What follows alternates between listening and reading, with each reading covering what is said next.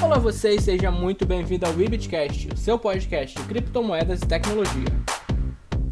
Eu sou o Marcelo Roncati e é um prazer enorme poder conversar com vocês. Para o nosso programa de hoje, quero apresentar aqui meus convidados, o polêmico da última participação aqui no Giro Cripto, Eric Slapeli. Oi, tudo bem galera? Voltei, falaram que podia voltar, deixaram. Ela que está sempre aqui conosco, Armata Trader. Olá, gente, seja bem-vindo. E o nosso amigo que finalmente não participou de um Bitcoin e agora já não está em todos, André Cardoso. Opa, galera, e aí, tudo bem, gente? Nosso assunto de hoje será Ethereum, com essa pronúncia difícil de falar do TH em inglês. Mas a gente vai falar um pouquinho sobre a ideia da Ethereum, tecnologia, a moeda. A gente vai destrinchar um pouquinho mais esse assunto para você. Muito bem, pessoal, vamos lá então. Vamos de uma forma um pouco mais simples, mais didática. Eu quero que vocês expliquem para mim, eu aqui apresentando para vocês também quero aprender um pouco nesse programa e para o nosso ouvinte um conceito geral. O que que é a Ethereum, o que que é o Ether, o ETH? Vamos falar um pouco sobre isso. Tá, eu vou, eu vou fazer o resumo do resumo, tá? Porque ela é bem mais complexa do que isso, mas então vamos tentar simplificar. Uh, o Ethereum é uma plataforma descentralizada que opera usando os chamados contratos inteligentes, que nada mais são que programações de comandos que são automatizados. Então você fala assim, ó, se aquilo for verde, faça aquela ação em cima disso, em cima dessa condição. Então, só que isso dentro da blockchain, dentro da, do ecossistema da blockchain que é descentralizado. Então, isso que torna o Ethereum interessante, foi uma das primeiras moedas a, a ter esse formato, né? Então eles têm os contratos inteligentes, as DEPs também, né, que são as aplicações descentralizadas. E o Ethereum permite que você crie em cima da, do ERC20, tem outros também, sem ser o ERC20, mas permite que você crie projetos, tokens, que você consegue usar. Contratos inteligentes, tokens. Isso, contratos inteligentes, tokens que você consegue usar dentro de um ecossistema descentralizado. Para ficar de uma forma um pouco mais simplificada, vocês podem diferenciar de maneira clara Ethereum como moeda e Ethereum como tecnologia? Na verdade, o, o próprio Vitalik já falou que não enxerga o Ethereum como uma moeda, né? Apesar dela ter um valor, o valor acaba se dando também porque para você movimentar os contratos, para você fazer as movimentações, você tem que pagar uma taxa chamada gás, né? E esse gás acaba tendo um valor que acaba atribuindo, na minha opinião, um valor à criptomoeda, sem falar na tecnologia que acaba trazendo, né? Então, é, se a gente for pegar o que o Vitalik falou, não é uma, não é uma criptomoeda. Né? Acho que nem o Vitalik sabe direito o que é o Ethereum. Mas realmente ele, ela tem valor porque assim, é, para você fazer qualquer coisa na Ethereum você tem que pagar uma taxa, né? E isso acaba agregando valor ao, ao, ao Ethereum, ao contrato, ao, ao, também o que engloba dentro da Ethereum. Né? Quando você faz um contrato inteligente, a, o pagamento também pode ser realizado em Ethereum, então ele, ele tem um valor, né? É, é um valor comercial. E, e na verdade tem uma, uma citação de. Agora eu não lembro quem foi que falou isso. Que tudo tem. É, as coisas só têm valor quando a gente dá valor para elas. Então, se o mercado está falando que Ethereum tem um valor hoje de 185 dólares, é porque ela vale isso. É o mercado que está falando que ela vale isso. Né? Não é alguém que estabeleceu esse preço, não foi o Vitalik que, está, que estabeleceu esse preço. É o que ela agrega em termos para a comunidade, em termos de tecnologia, em termos que ela pode agregar para o mundo, que ela pode trazer de inovação tecnológica. De fato, né? O próprio Vitalik, que é o criador, né? Para quem não sabe, Vitalik é o criador do Ethereum, ele, ele não tem essa visão de que a Ethereum seja uma moeda, mas sim uma, uma tecnologia, né? É, uma vez ele lembra que ele falou que Ethereum podia, ser, podia valer zero dólares. É. Uma vez ele fez esse comentário. Porque a ideia dele não é essa, né? De, de, de mercado em si, é de tecnologia, de fato, né? Tá, então antes da gente focar um pouco mais nessa parte da construção do, da Ethereum, sobre o que ela é, como ela funciona, vamos focar um pouquinho em entender o conceito e entender a criação. Vocês falaram do Vitalik. Vitalik é o criador do Ethereum, certo? Certo. E quando foi criado o Ethereum e com qual concepção? A Ethereum foi criada, se eu não me engano, em 2014, por aí. Se não me falha a memória, né? Pelo Vitalik.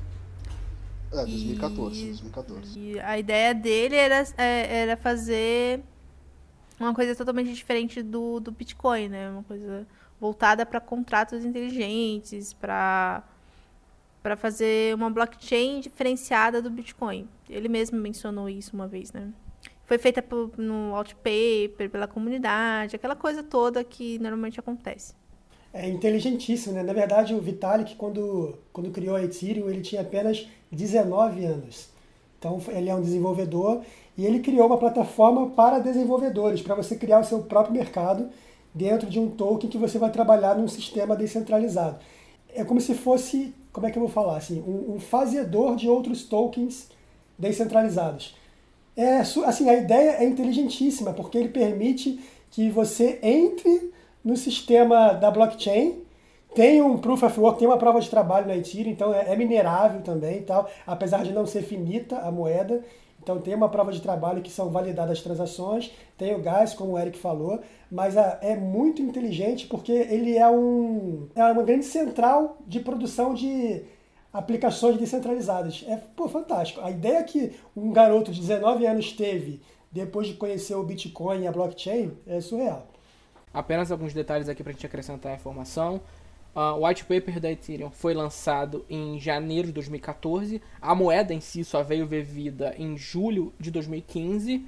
E na época foi um dos maiores recordes de arrecadação em crowdfunding na história. Então é um projeto que realmente marcou seu nome na história e que a gente tem uma expectativa muito grande também para o futuro.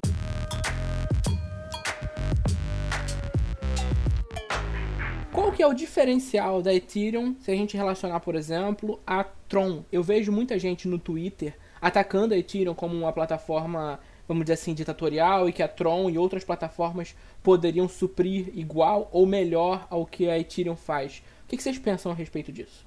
Eu acredito particularmente mais na Ethereum do que na Tron.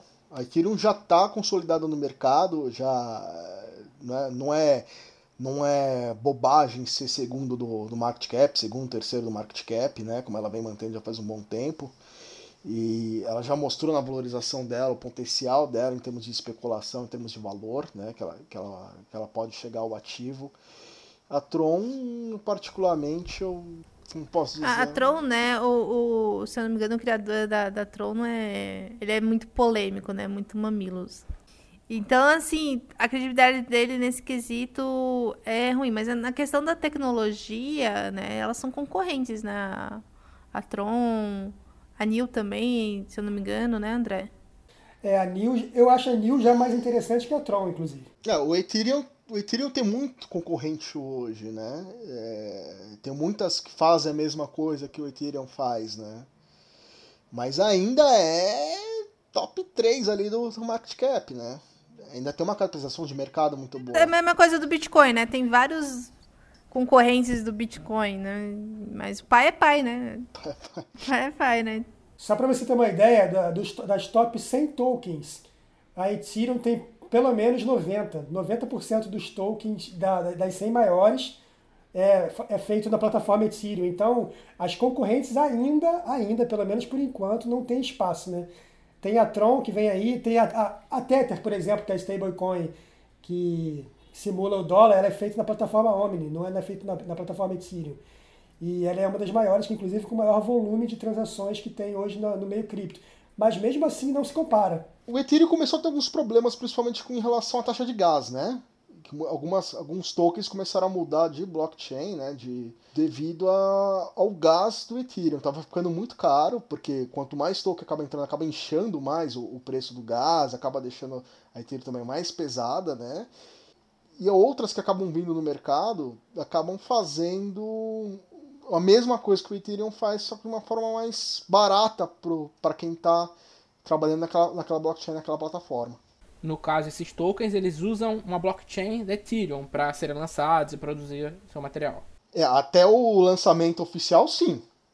Até o lançamento oficial, sim. Então, a, a princípio, o normal é eles lançarem um token antes de lançar a própria moeda usando a blockchain da Ethereum para de, depois lançar a própria blockchain, para depois fazer alguma coisa diferente. Mas normalmente acaba nascendo dentro da, da, da Ethereum. Tem algum motivo especial para Ethereum estar onde está agora? No caso, a blockchain dela, toda a tecnologia que está envolvida. Por que ela e não outras? O primeiro foi aquele que a gente falou no outro podcast, né, em relação ao timing. Ela foi uma das primeiras que se propõe a fazer aplicações descentralizadas, contratos inteligentes. Então a primeira que chega é a primeira que domina o mercado, né? Então pode, pode até ser que tenha outras que sejam tão boas quanto, até melhores. Tem várias promessas aí, a ILS, a Cardano, que promete que vai ter, que vai ser bem melhor e com várias linguagens de programação diferentes e tal. Mas o Ethereum foi a primeira, chegou lá, consolidou, o mercado é meu e por enquanto ainda é dele. Você tem a Stratis também, né? A Stratis é, é o mesmo caminho, né? É, essa coisa de time, né? A gente tem o Bitcoin, a gente tem Ethereum, contratos inteligentes e tem a Dash no, na, no quesito Masternode, né? Exato. Então, é, é, acho que pela, não sei se é pela facilidade, como a gente mesmo mencionou, as concorrentes tendem a, a facilitar melhor para o desenvolvedor, né? Para quem tem interesse de fazer tokens. Mas como ela é a primeira, tem mais é, uma consolidação maior no mercado, tende a se fazer trabalhar mais com ela. Se eu não me engano, a Waves também é concorrente, não é? Da, da Ethereum. Mas a Waves ainda tem uma, tem, ainda tem uma exchange descentralizada, né? Então tem, tem umas diferenças aí.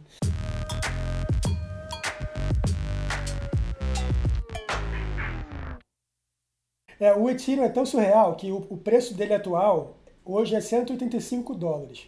Ele já chegou numa alta histórica de 1.389. Só que ele não tem quantidade finita de moedas.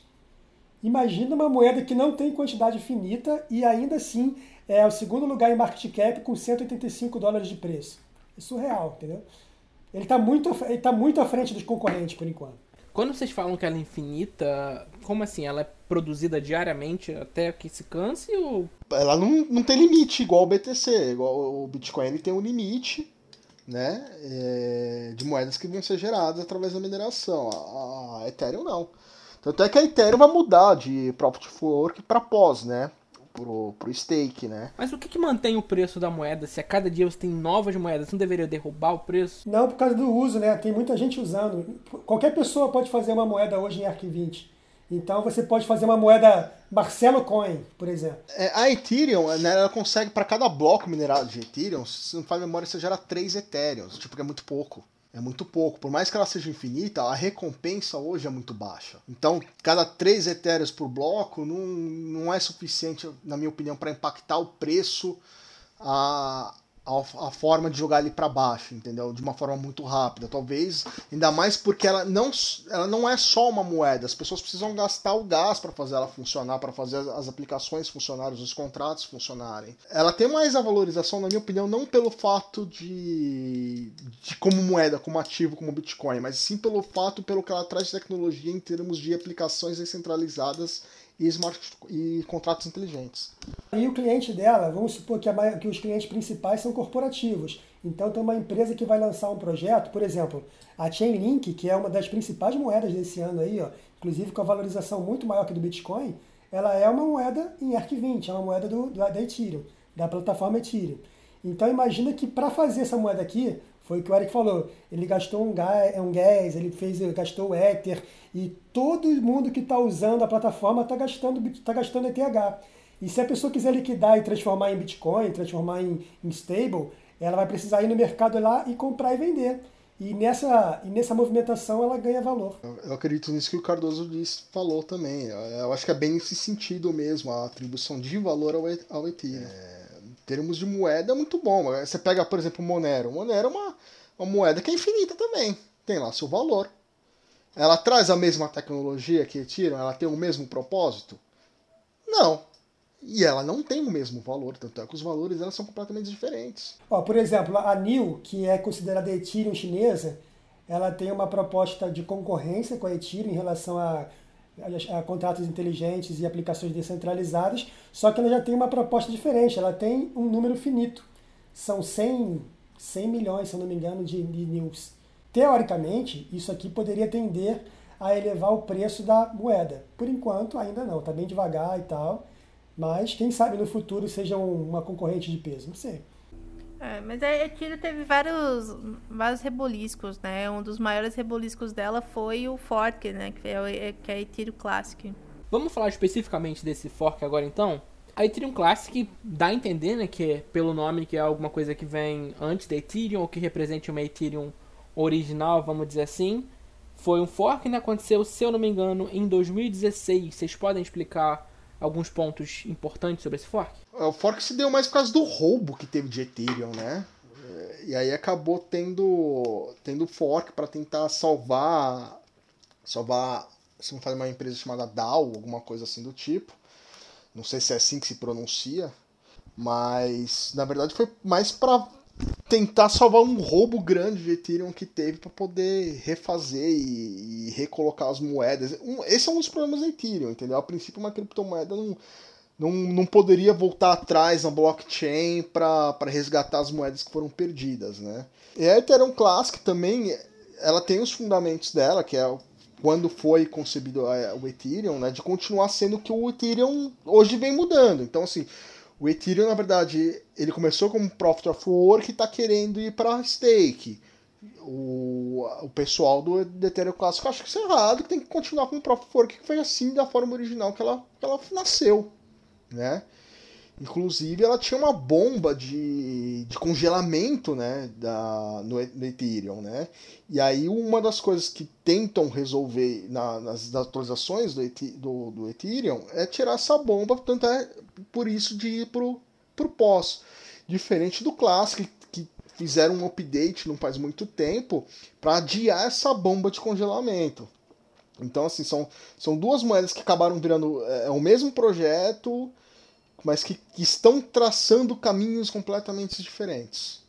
Então você tem a Ethereum clássico muito mais, vamos dizer assim, em termos de poder descentralizada, em termos de quem organiza, de quem, de quem faz a gestão da moeda, e em contrapartida você tem a Ethereum, que o Vitalik acaba, vamos colocar de uma certa forma, comandando a criptomoeda, o, o criptoativo, da forma que melhor lhe caber. Melhor, se isso sendo bom para a comunidade ou não, ele faz as coisas que dá na telha dele. É diferente. São duas coisas diferentes com duas, com duas propostas diferentes, mas que tinham o mesmo objetivo no começo. É, o problema aconteceu em 2016, quando um hacker encontrou uma falha no código e conseguiu roubar 50 milhões de Ethers, de dólares em Ether. Então aí teve uma, uma briga aí e a comunidade se dividiu em Ethereum e Ethereum Classic. Né? Na verdade, o Ethereum é o fork, o Ethereum Classic ele fica, como o Eric falou, como original. O interessante é que o fork, que é o Ethereum, ela se tornou muito mais famosa que o projeto original, né? Teoricamente, esse fork é o seguinte: o Ethereum ela propunha mudanças no projeto depois do código ser, ser divulgado. E a Ethereum Classic não, ela, ela, ela pensa o seguinte: ó, não, é, o código foi escrito, esse código é imutável, não pode mudar nunca mais. Então, é, essa, essa representação da Ethereum Classic, que não pode mais mudar o código, ela perdeu força em relação a, ao fork que foi a Ethereum. Pera, então a gente tem uma situação aqui, por exemplo, diferente do que a gente teve no Bitcoin. É um caso em que o fork, entre aspas, venceu a matriz mãe, né? Exato. No Bitcoin a gente teve, por exemplo, Bitcoin pai e tem o Bitcoin Cash, que queria derrubar uhum. e tudo mais, e não aconteceu. Aqui não, aqui de fato a Ethereum seria como se fosse um filho da Ethereum Classic e no caso ultrapassou ela em valor e uso e tudo mais. Exatamente. Exatamente. É, teria uma mutação do que era no começo, né? Que mudou muito o que era Ethereum no começo, né? Tanto é que você tem os dois, senão não, não faria sentido ter o, ter o Classic, né? Mas é uma mutação. Na verdade, é uma mutação que acaba virando. Se ficar mudando muito, acaba perdendo o objetivo, acaba virando uma aberração, um Frankenstein. Então precisa tomar muito cuidado quando a gente fala em, em mudar código, em mudar algum, algum tipo de coisa para resolver algum tipo de problema, porque você pode estar criando outros problemas que antes não existiam. É, e uma coisa interessante que excelentes desenvolvedores e engenheiros, eles continuaram na ETC, né, que é a Ethereum Classic. Um deles é o Charles Hoskinson, que é diretor executivo e ele também faz parte da empresa IOHK, a mesma que coordena o projeto Cardano. Ele também está envolvido na Cardano. Então é bem interessante que é um cara fantástico, um cara de renome, é um desenvolvedor de renome que se manteve na ETC e também está desenvolvendo a Cardano, que é muito promissora, né? Que promete muita coisa aí. Isso só mostra para mim o como o Vitalik é meio ditador em relação ao projeto Ethereum. Ao ponto de pessoas que foram cofundadores junto com o Ethereum, junto com ele, preferem sair do projeto e montar um projeto paralelo do que continuar com ele. É bem, é, é, é, é bem interessante isso. Se o bicho, se, se ninguém dobra o Vitalik se nem os cofundadores que estavam do lado dele, dia a dia, fazendo o trabalho com ele, conseguiram mudar alguma opinião em relação ao projeto e tiveram que sair, imagina a comunidade que nem do lado dele senta na mesma mesa. Nem na mesma sala que o cara tá. Ah, ele é russo, né, gente? Ele é russo. eu não posso falar que eu sou xenofóbica, né? Porque eu tenho pessoinhas aqui em casa. Oh, mas ele é meio russo, meio canadense. Ele não devia estar equilibrado entre o cara bravo e o cara ah, mais gentil, mais calmo? Não, não. É por isso que ele não bate muito bem dos pinos, né? Não dá pra fazer os dois. Mas é aquilo que o Cardoso falou. O que ele tem, talvez, de arrogante, de ditatorial, o cara tem de inteligente. O cara é gênio, né, cara? É genial, né? Ele pode. Ele... Problemas pessoais, mas ele é genial. É que nem Steve Jobs. É um visionário, genial, mas não conseguia lidar com as pessoas.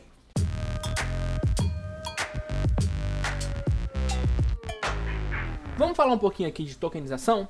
A Ethereum é uma plataforma bem específica para isso, as pessoas usam muito, criam muitos tokens. Eu quero saber de vocês o que vocês pensam a respeito de tokenização, futuro, criação de moedas, uso, desuso. O que vocês pensam a esse respeito? O André vai comentar muito sobre isso daqui a pouco, que ele acha que o mundo vai ser tokenizado, aquela coisa tudo. Eu acho que vai ser furado esse negócio de tokenização. Não, eu acho que o Eric também pensa a mesma coisa que eu. Porque assim, né, a gente vê muito, muito toque furado, muita coisa que, que só para pegar dinheiro da galera. Mas tem, assim, governos que pensam né, em fazer o seu, seu, sua própria moeda, o seu próprio token, né? O, o, o euro tá aí, a gente fez um podcast, se eu não me engano, um giro falando sobre isso. Mas, sei lá, eu não, não acho que vai ser tudo tokenizado, não. Acho que não, não, sabe quando você sente que não, não vai ser bacana? Então, essa é a minha visão. Não, não tem um basamento. Tem um basamento para isso, T14? Não. Mas, pelo pouco que a gente tem né, de experiência sobre os tokens, a gente fica meio com um pezinho atrás. Fonte, as vozes da minha cabeça. As vozes da minha cabeça, e acabou. É, isso é, é o sexto sentido da mulher, né? Tipo, ah, acho que não devia estar tá fazendo isso que vai dar merda, né? É, é tipo isso, gente. Tipo isso. Posso estar errada? Talvez, o tempo dirá. Provavelmente. o tempo dirá. Mas, por enquanto, eu não, eu não tenho. Não tenho vontade de investir em token. Porque a gente, que é mais antigo, a gente viu cada token zoado, né? Que era pirâmide, na verdade, que, ou é, que era scan. E você fica meio assim com token. Você fica, é, A Mata fazendo uma clara referência a 2017. Exatamente. Então, obrigado por lembrar que eu Nossa, 2017, o ano que mais foi lançado o token no, acho que no, na história da, cripto, da criptomoeda. Aqui eu posso errar o número, mas faz tempo que eu vi isso. Mas teve uma matéria que eu tinha lido na gringa que dizia que não sei se era 80 ou 90% dos tokens criados em 2017 já tinham morrido agora. É. Graças a Deus, né? Porque não tinha valor nenhum, não tinha realmente algo para trazer para o mercado ou trazer para as pessoas, né? Era só para comer dinheiro do povo mesmo. Fazer o quê? Essa aí, Armata, eu discordo de você. Para mim vai ser tudo tokenizado. Não necessariamente vai ser em token da Ethereum, né? Não necessariamente vai ser na Ethereum. Não necessariamente vai ser dentro de uma blockchain propriamente dita. Podem ter variações da blockchain. Provavelmente vai ser um processo descentralizado ou algo próximo disso que tenha segurança e que tenha agilidade, né? Mas para mim vai ser tudo tokenizado, que isso aí facilita muita coisa. Então, por exemplo, a gente deu um exemplo daquela vez do contrato de um jogador de futebol ser tokenizado. E... Spencer de Wind. Não, esse aí foi do basquete, do NBA. A gente deu o um exemplo do cara do futebol, né? Que o, o, o moleque tem 15 anos, quer fazer um contrato, tem problema com o empresário, o cara transforma o contrato dele em token. Não só qualquer pessoa no mundo inteiro pode investir nele, como ele pode divulgar isso e ele pode ter um acesso muito maior. Então, lá, tem várias outras coisas. Bolsa de valores, para mim vai virar tudo token. Vai, pode ser token da Petrobras, token da PTR4, token da BBAS3, mas para mim vai ser token, vai ser dentro de um processo em blockchain. E para mim, acho que não vai ser agora, daqui demora um tempinho, talvez 10, 20, talvez 30 anos aí, mas eu acho que é uma questão de tempo de tudo ser tokenizado. Fica me parecendo que seria como se fosse uma substituição do projeto tradicional. Então, por exemplo, ao invés de você ter ações da Petrobras, você vai ter tokens da Petrobras, algo parecido com isso? Sim. Que na verdade vai ser exatamente a mesma coisa. Você vai ter ações da Petrobras em tokens. Mas por que faríamos essa mudança? Qual é o ganho? Blockchain, segurança, rapidez, tem, tem tudo, um monte de ganho. Mais barato. Mais barato, tudo. custódia, corta, corta emulamento da bolsa, você corta a bolsa de, de emulamento, você corta governo de regular o que pode. Antifraude, é antifraude, anti, anticópia, anti tudo. É tudo melhor, entendeu? Agora tem que ser bem feito, né? Não é que nesses tokens que surgiram em 2017. Tem que ter uma utilidade real, tem que ter um propósito real. É algo de possibilidade a curto, médio prazo ou algo que você só enxerga para daqui a 10 anos ou mais? É uma pergunta que você tem que fazer a seguinte, da seguinte forma: você está falando do mercado nacional do mercado internacional? Porque no Brasil vai demorar. Eu acho mais fácil acontecer uma tokenização das ações, tipo na Inglaterra, Estados Unidos, na Suíça, é, em Malta, principalmente Japão, que, é, que tem uma, uma regulação específica pró-blockchain. No Brasil, é, quando eu ficar velho, se eu tiver com meus trinetos, alguma coisa assim do tipo, eu acredito que a gente pode ver alguma coisa relacionada a isso na é a Bovespa. Tudo, tudo depende também, né? Por exemplo, a, a Samsung agora está trabalhando com blockchain. Ela está trabalhando com parceria com o Google, com a Microsoft, com outras empresas. Uma dessas grandes lança um projeto baseado em tokens, um projeto sério, um projeto grande, e aí todo mundo vai vir atrás, porque a, as empresas seguem as grandes, né? E aí, dep aí depende do tempo. Se fizer isso agora, ano que vem, daqui a dois anos, de repente em 10 anos o mundo inteiro está tokenizado. Talvez. Isso aí é otimista, tá? Eu sempre procuro ver o lado bom da coisa e o lado ruim, né? Então, assim, vamos começar pelo, pelo lado bom, para depois a gente falar do lado ruim, para não falar que eu sou o cavaleiro do apocalipse. Lado bom, isso que o Cardoso falou, eu vejo como verdade. Realmente acredito que vai ter umas, algumas tokenizações, principalmente de ações de bolsa, porque é muito mais barato de fazer custódia. Ao invés de você entrar na Bovespa, você vai entrar tipo numa exchange, como você entra hoje para comprar criptomoeda, você vai acabar sendo sócio da, daquela empresa. Né? E deve existir mais futuramente algum tipo de regulação em relação a isso. Acredito realmente que será possível pequenas empresas finalmente abrir as portas para novos investidores buscando uma expansão, para que entre mais sócios, para faça essa expansão através desses tokens, que é muito mais barato de lançar, que é muito mais fácil de administrar do que é hoje na bolsa. Além disso, como foi como Cardoso colocou, a blockchain vai garantir que aquilo que você esteja comprando de verdade não é uma ação falsa, não é, uma, não é um ativo falso, falsificado, que você foi enganado. Pelo contrário, a blockchain vai te dar certeza que aquilo é real, é verdadeiro e vai garantir isso. O, o mercado financeiro que eu dei de exemplo é só um pequenininho exemplo, mas tem token em tudo, Sim. o mundo inteiro. Propriedade física, propriedade intelectual, propriedade digital, Sim. tudo. Sim, aí eu posso citar o, o Wagner Tamanara, da, da Steemit, quem, quem não conhece pode conhecer lá no, no Steemit, ele é um muito influente na, na comunidade Steemit aqui no Brasil, e ele cita, inclusive, num artigo muito interessante de uma micro cervejaria, cujo qual, precisando de mais investidores para ampliar negócio, porque você pegar um empréstimo na bolsa é caro, é, na bolsa não, no banco é caro, a taxa de juros no Brasil a gente sabe que é praticamente impagável, né, são muito alto.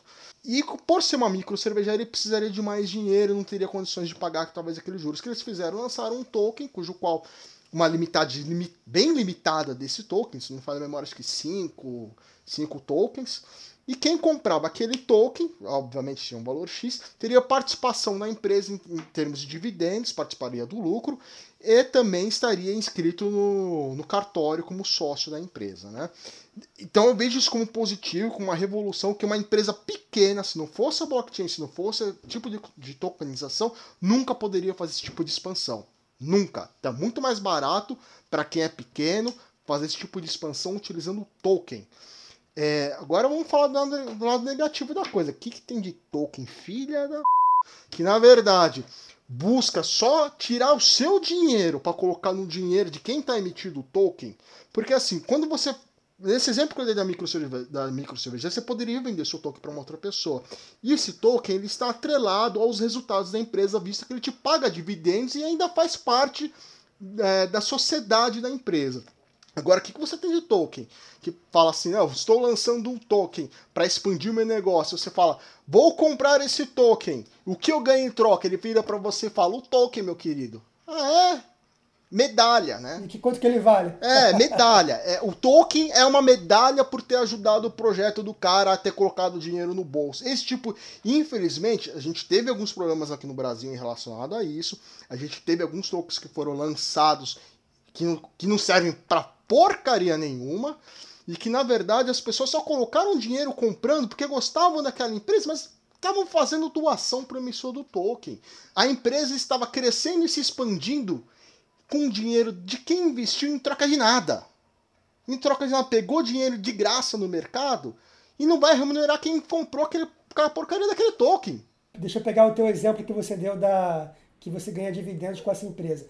A gente está falando do Ethereum. Imagina que tenha vinculado a esse token um contrato inteligente em blockchain que ele vai reconhecer o lucro da empresa, sei lá como. E se ah, teve um lucro de, de X, vai ser auto-executável e vai te pagar automaticamente Sim. a proporção que você é devida. Isso tudo automático, tudo pelo Sim. smart contract. É, e aí a gente tem agora alguns tokens que são lançados que não servem para. A primeira pergunta que você tem que fazer antes de comprar um token é: para que isso serve? A segunda pergunta que você tem que fazer é: você já leu o white paper desse token? Vai ler antes que você coloque dinheiro naquela porcaria. Depois a pergunta que você tem que fazer é o que isso vai me trazer e o que isso agrega na sociedade. Filho, se você faz essa pergunta e a primeira resposta é não vou te trazer nada, eu vou te dar uma medalha por ter ajudado no meu projeto, que essa medalha é o token, você não tem que colocar dinheiro lá. Você vai tirar dinheiro do seu bolso para financiar alguém a ser rico. É mais fácil o cara pedir na cara dura uma doação. Entendeu? É porque é uma, é uma doação. É uma doação. Então, é assim, você precisa. ONG. É uma. É. Então, assim, você precisa tomar muito cuidado na hora de investir em token, porque tem muitos tokens que prometem também muitas coisas, e esses tokens não existem mais. Não existe mais. Tinha um token que era um scam, faz muito tempo, acho que 2016, que era para você comprar e o dinheiro do token os caras iam montar máquina de mineração dentro de uma rocha na China, dentro de uma caverna. E esse token durou acho que uns 3, 4 meses. Esse token hoje não existe mais. A gente teve o BitConnect. O que, que foi o BitConnect? O que, que foi o BitConnect? Aquele cara gritando, BitConnect, o que, que foi aquilo? E outros tokens vêm aparecendo no mercado e vai aparecer cada vez mais falando, não, veja só. E você.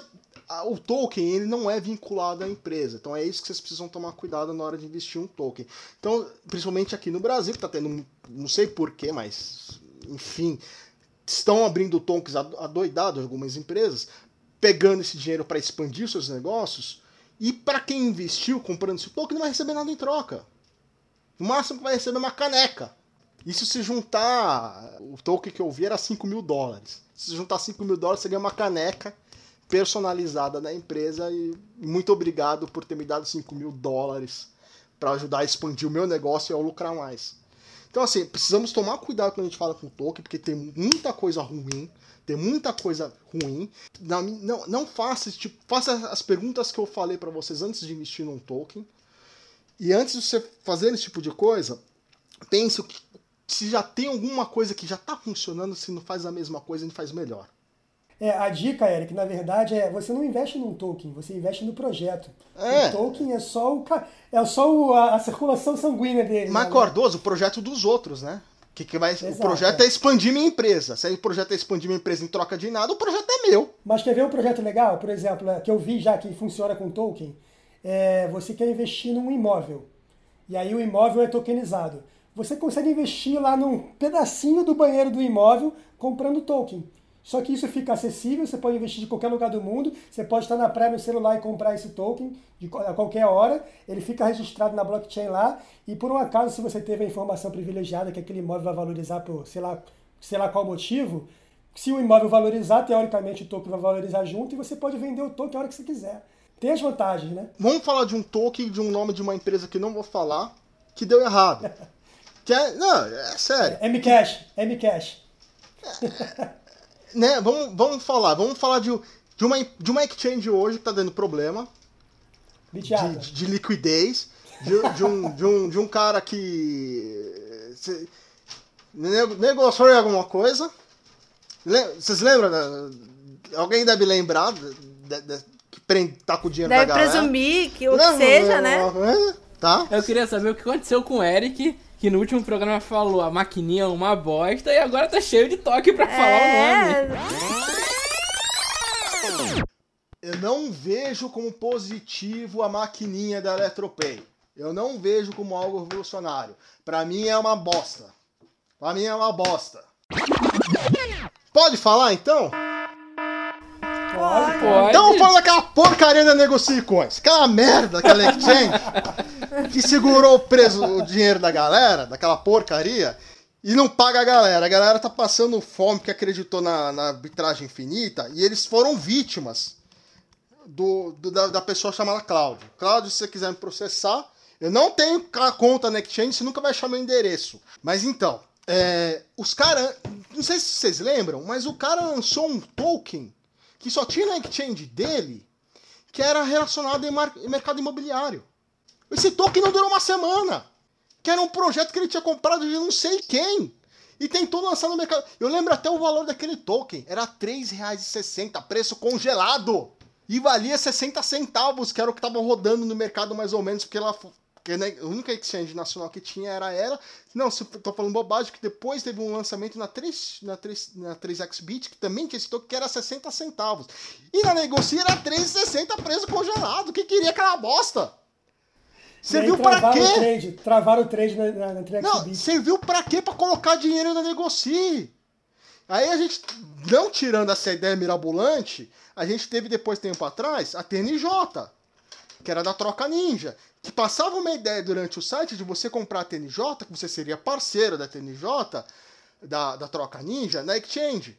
Aí, o que, que, que o dono da Exchange fez? Vendeu a p da Exchange por 40 BTC na época, que eu lembro, porque rolou esse papo, se era 40, se era 60. E quem comprou o TNJ recebeu um troféu joinha. troféu joinha, meu amigo. Você ajudou o cara a ganhar dinheiro, a vender a porcaria da exchange dele, que funcionava. A exchange era boa. A exchange era boa. Não vou falar que era porcaria porque a exchange do cara funcionava era boa. Mas é que você ajudou a vender a exchange do cara, você colocou dinheiro no bolso do cara, e quando ele vendeu a, a, a empresa dele, colocou um dinheiro no bolso, amigo, tapinha nas costas. Ô, Eric, esses 40 bitcoins não eram dinheiro do cliente, não, que sumiu agora? Não faço ideia. Sei, sei. Não faço Mamilos! ideia. Mamilos! Não faço ideia. Você tá vendo isso, né? Você tá vendo isso, não né, Júnior? Não faço ideia. É, então, assim... Estou... Precisa... Não falo nada, só observo. Especulação. Especulação. Pipoca, pipoca. Precisa tomar é muito cuidado na hora de você investir em tokens para você não estar entrando numa burrada, numa jogada, para que simplesmente é para tirar dinheiro seu, transferir dinheiro seu pro emissor do dono do token, querido. Porque depois você vai receber um troféu joinha batendo nas costas. Obrigado por fazer eu ganhar um milhão de dólares, meu amigo. Você tá f porque meu token hoje não vale nada? Problema seu. Quem mandou você investir? Eu não coloquei uma arma na sua cabeça. Que vai ser essa resposta. E de fato, ele não pôs uma arma na sua cabeça pra você comprar aquela porcaria. Mas eu te falei que você ganha uma caneca exclusiva. De 5 mil dólares. não pode esquecer. É, então, é, a caneca custa 5 mil dólares. Você não pode esquecer. Detalhes, detalhes. É, deve ser uma caneca não, de ouro, maciço, escrito o seu nome, feito pelas virgens da Inglaterra que foram morar na Malásia. Eu não, eu não, é, alguma coisa assim para valer 5 mil dólares uma caneca.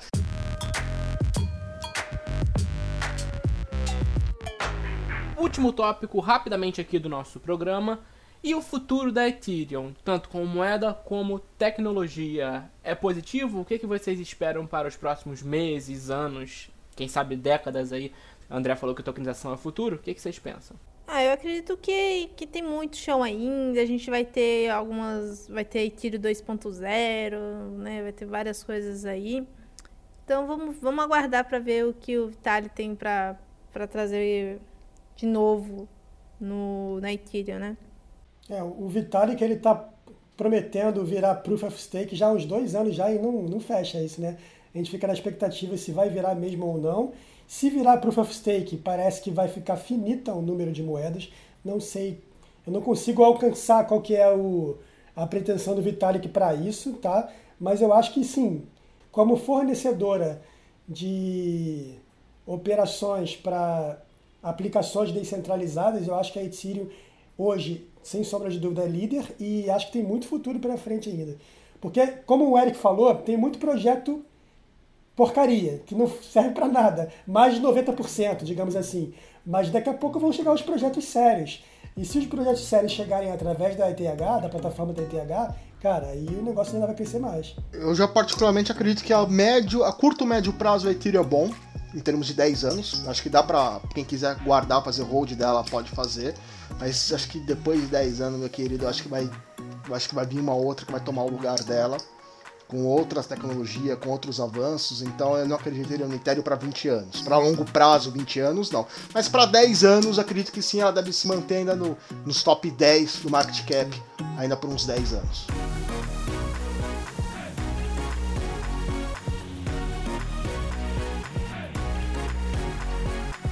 Muito bem, pessoal, estamos aqui finalizando o nosso Webcast. Eu agradeço imensamente a presença de todos vocês. André Cardoso, Eric Lapelis, Armata Trader. Por favor, meus caros, suas considerações finais sobre o programa. Então, gente, muito obrigado novamente aí pelo papo gostoso que a gente tem.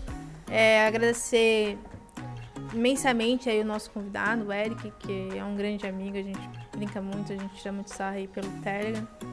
E espero que a gente tenha mais podcasts mamilos, mais podcasts polêmicos. Obrigado aí, pessoal. Obrigado pela participação, Armata. Obrigado, Eric. Obrigado, Júnior. Obrigado a todo mundo. Pô, galera, e aí? Acho que vale a pena tokenizar o Bitcoin? De repente fazer um tokenzinho, mas de verdade, né? Para todo mundo virar sócio, fazer uma, uma plataforma de notícias descentralizadas, que tal? Eu, cara, eu sempre tive essa ideia, mas eu nunca tive coragem. É, é tipo, seja nosso chefe? Exatamente, tipo isso. Assim, Eric, é como ele já entrou em dois scans na vida dele, e aí ele não quer pedir música no Fantástico, agora ele quer fazer o dele, entendeu? É lógico. Olha que absurdo! é lógico. Tá Eu fabrico minha própria pirâmide. Né? É, exatamente. Pirâmide faz parte da vida, quem nunca entrou em uma, né? Puta que pariu. Pois é. Não, mas é sério, eu tenho, eu tenho assim, uma ideia, eu tenho um objetivo, não, não sei se vai ser na Bitcoin, tá? Acho que não mas eu tenho o objetivo de fazer uma empresa descentralizada, uma empresa horizontal que a gente chama, né? Que não tenha chefia. E, cara, o, com certeza o meio que ela vai ser feita vai ser através de tokenização, blockchain, essas coisas, né? Vamos ver para o futuro o que, nos reserva. É o comunismo empresarial, André? não, não. Comunismo não funciona. é, bom, eu queria agradecer o convite por estar aqui mais uma vez. É, espero que continue o programa, que o programa não seja processado, que eu também não. É, tá difícil as contas para pagar, então mais um processo vai ficar difícil para pagar, tá? É, espero que a minha opinião, obviamente, não é a opinião do programa, não é a opinião do programa. E espero que vocês vejam o lado bom e o lado negativo, que, que eu sempre busco colocar os dois lados da moeda. Como, como falei, tem algo bom na, na tokenização, como também tem algo ruim. Seja esperto, pesquise antes, tome cuidado que o dinheiro é seu e depois que ele vai embora, filho, não volta mais. Se você não cuidar bem do seu dinheiro, outros irão cuidar. Você, ouvinte querido, não deixe de nos dar o seu feedback sobre o programa. Críticas, sugestões e temas são muito bem-vindos. Muito obrigado pelo seu tempo e pela sua atenção. Até a próxima semana aqui no Ibitcast.